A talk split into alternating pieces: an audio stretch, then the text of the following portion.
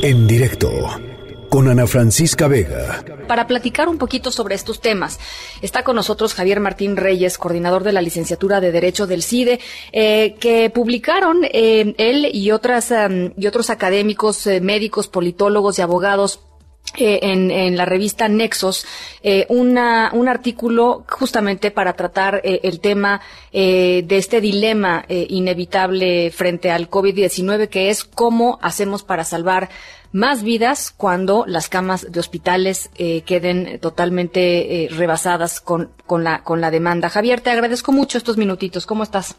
No, hombre, al contrario, Ana Francisca, gracias por, por el espacio para hablar de este tema tan importante.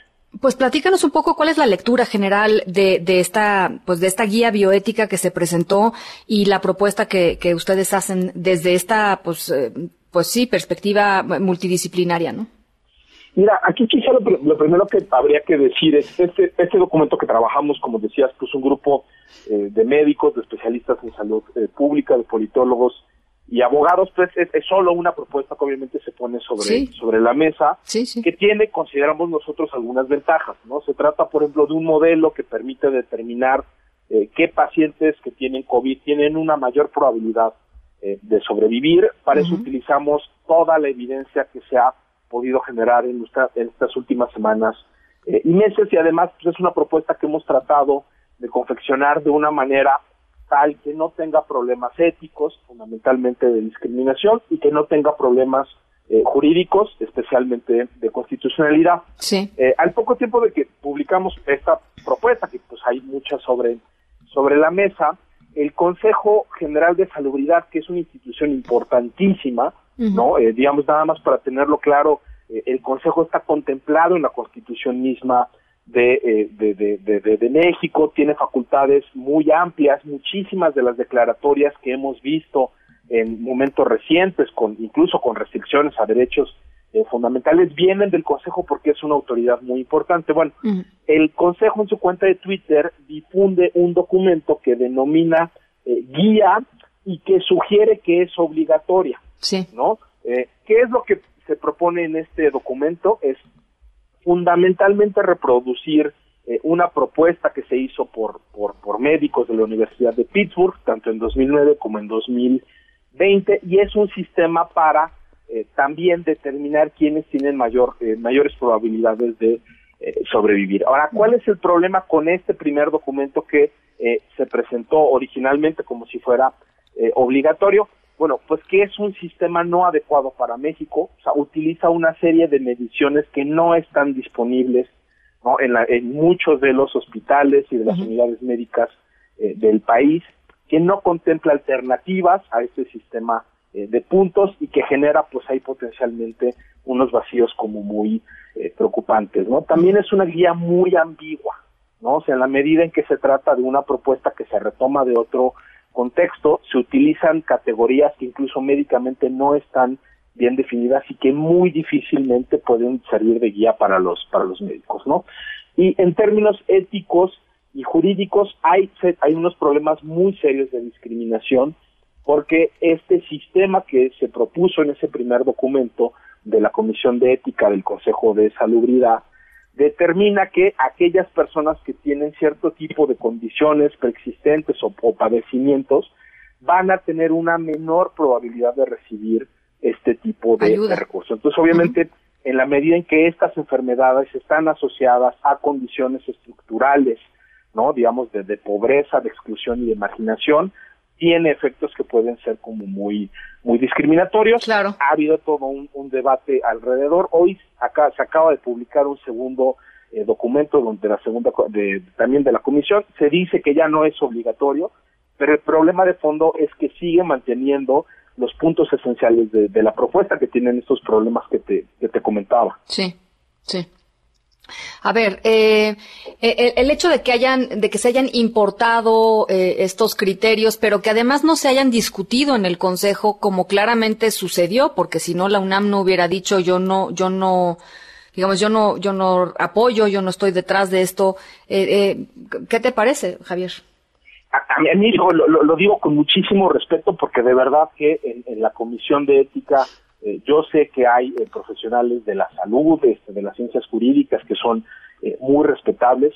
Eh, yo tengo la impresión de que fue eh, un, una decisión muy poco responsable publicar el sábado en la, en, la tarde un documento que claramente no tiene problemas este serios que no fue discutido que no fue aprobado y con esa ambigüedad, ¿no? Si uno lee el documento, pues se dice al final en una nota al pie que pues ese documento es vinculatorio, ¿no? A partir de una lectura de ciertos artículos constitucional, incluso no se pueden pedir por los suspensiones en juicios de amparo, lo cual también es algo muy difícil de justificar, pero sí esta falta de información y esta ambigüedad que se generó por la forma en que se publicó y se presentó el documento, creo que nos ha generado eh, un, un, un debate eh, pues necesario, pero que se ha ido por los cauces incorrectos. Entonces yo creo que la reacción, por ejemplo, del rector de la UNAM, pues es muy natural, porque él forma parte del Consejo de claro, La versión final obligatoria y vinculante, si llegamos a tener, y ojalá tengamos buenos criterios para realizar este tipo de asignaciones, tienen que pasar por el Consejo, no por un comité, no por un borrador, no por una propuesta, sino por un documento que genuinamente pueda ser eh, eh, vinculante e implementado en todo el país. Yo creo que si el Consejo de Salubridad aprueba una eh, propuesta a las carreras que de verdad no se toma en serio las características del sistema de salud de México, que por desgracia pues no es el sistema ni de Estados Unidos, ni de Suecia, ni de España, ni de Italia. O sea, necesitamos un modelo que realmente sea implementable ¿no? en México, que sea mucho más preciso y como mucho más certero, porque en la medida que tengamos reglas claras, todos vamos a ganar.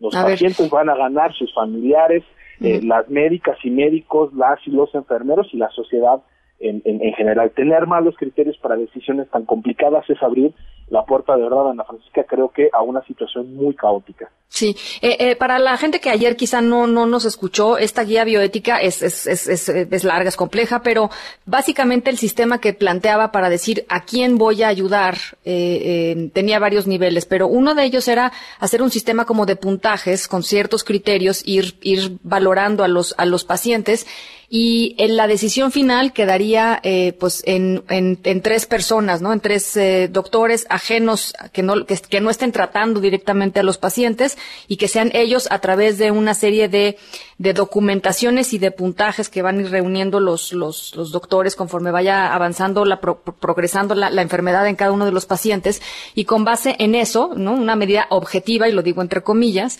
eh, decidirían los recursos a, a, quién, a quién se irían. Por ejemplo, el ventilador, ¿no? Es el, es el recurso, digamos, más, más claro y que todo el mundo tenemos un poco en la mente, es, es cuando necesitas ventilación artificial.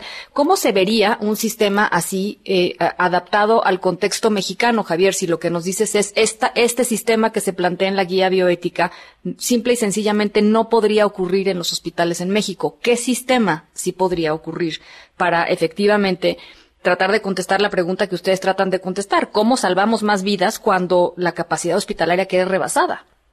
Ya, yo creo que lo primero que necesitamos es un sistema más fino y más preciso. Uno de los problemas de, este sistema es que, eh, el, de la guía, es que eh, tiene un sistema donde solo hay ocho puntos, ¿no? Entonces es como si uno quisiera este, decir qué tanta probabilidad hay de sobrevivir y uno dice, pues mucho, algo, poco, o nada. Es, es una escala eh, realmente complicada, ¿no? Eh, genera posibilidades de empates y ahí es donde la guía empieza a hacer una bola de especulaciones, ¿no? De que si primero entonces los más jóvenes y si no luego nos echamos un, eh, un, volado. La verdad es que en, la propuesta que hicimos en el, en el documento y que obviamente trabajamos con expertos en medicina interna, en política este, de salud y en políticas públicas, es un sistema que echa mano de variables que potencialmente son medibles en la mayor parte de los hospitales en, México e, y que incluso pueden dar un pronóstico, no, digamos en, términos de porcentaje y no con una escala eh, ordinaria, incluso si alguna de esas mediciones no están eh, presentes. Entonces, el primer elemento es tener mediciones que sí se puedan realizar en la mayoría de las unidades médicas de el país. Eso te soluciona muchos problemas. Sí. Pues ¿por qué? Porque si tienes una medida objetiva, eh, es incluso mucho más fácil. Digo, yo sé que hay carencias enormes en, todas las unidades médicas de, del país, pero incluso esto se podría implementar a través de una aplicación y de, y de celulares o de una computadora de escritorio o algo con, acceso a Internet, incluso con accesos temporales a Internet, porque a fin de cuentas es una calculadora, ¿no? Y es una calculadora mucho más fina y más precisa que lo que te permite es tener decisiones más objetivas, más precisas y con un menor riesgo de, de empates. Creemos por lo mismo que por desgracia ahorita no vamos a estar en condiciones de crear una burocracia paralela en todas las unidades médicas con un equipo de tres personas y un sistema de apelación, que es lo que se está proponiendo en, en, la guía de esta comisión del Consejo de pues, pues, Seguridad. Y que pues no, porque además estamos a, días, Javier, o sea, estamos a literalmente a días, quizá un par de semanas de ver el pico, ¿no? O sea, de empezar a ver el pico. Y van a tener que ser necesariamente los médicos tratantes los que estén tomando estas decisiones, no una, sino muchísimas veces al, al día. No, no podemos tener ahí un, un, un equipo paralelo con un sistema de de apelación cuando lo que necesitamos es tomar decisiones este, rápidas. El, modelo que proponemos, obviamente, sujeto a una serie de condiciones y de adaptaciones que creemos que se podrían hacer mucho más rápido, creo que le podrían dar muchísimo más certeza a las personas, creo que eso evitaría muchísimos litigios. Una más, imagínate la cantidad de personas ¿no? que puedan tener acceso a un abogado, por ejemplo, y que se les niegue ¿no? el, el, una cama, un eh, ventilador. Bueno, eso lo que puede hacer es que los tribunales se saturen de impugnaciones y la única manera que tenemos de contener los conflictos, de resolverlos en las mismas unidades médicas y de evitar cualquier tipo de litigio que eh, complique las cosas es contar con criterios que sean objetivos, que sean transparentes y que sean eh, justos. ¿no? De nueva cuenta, creo que la propuesta que nosotros hicimos obviamente solo la ponemos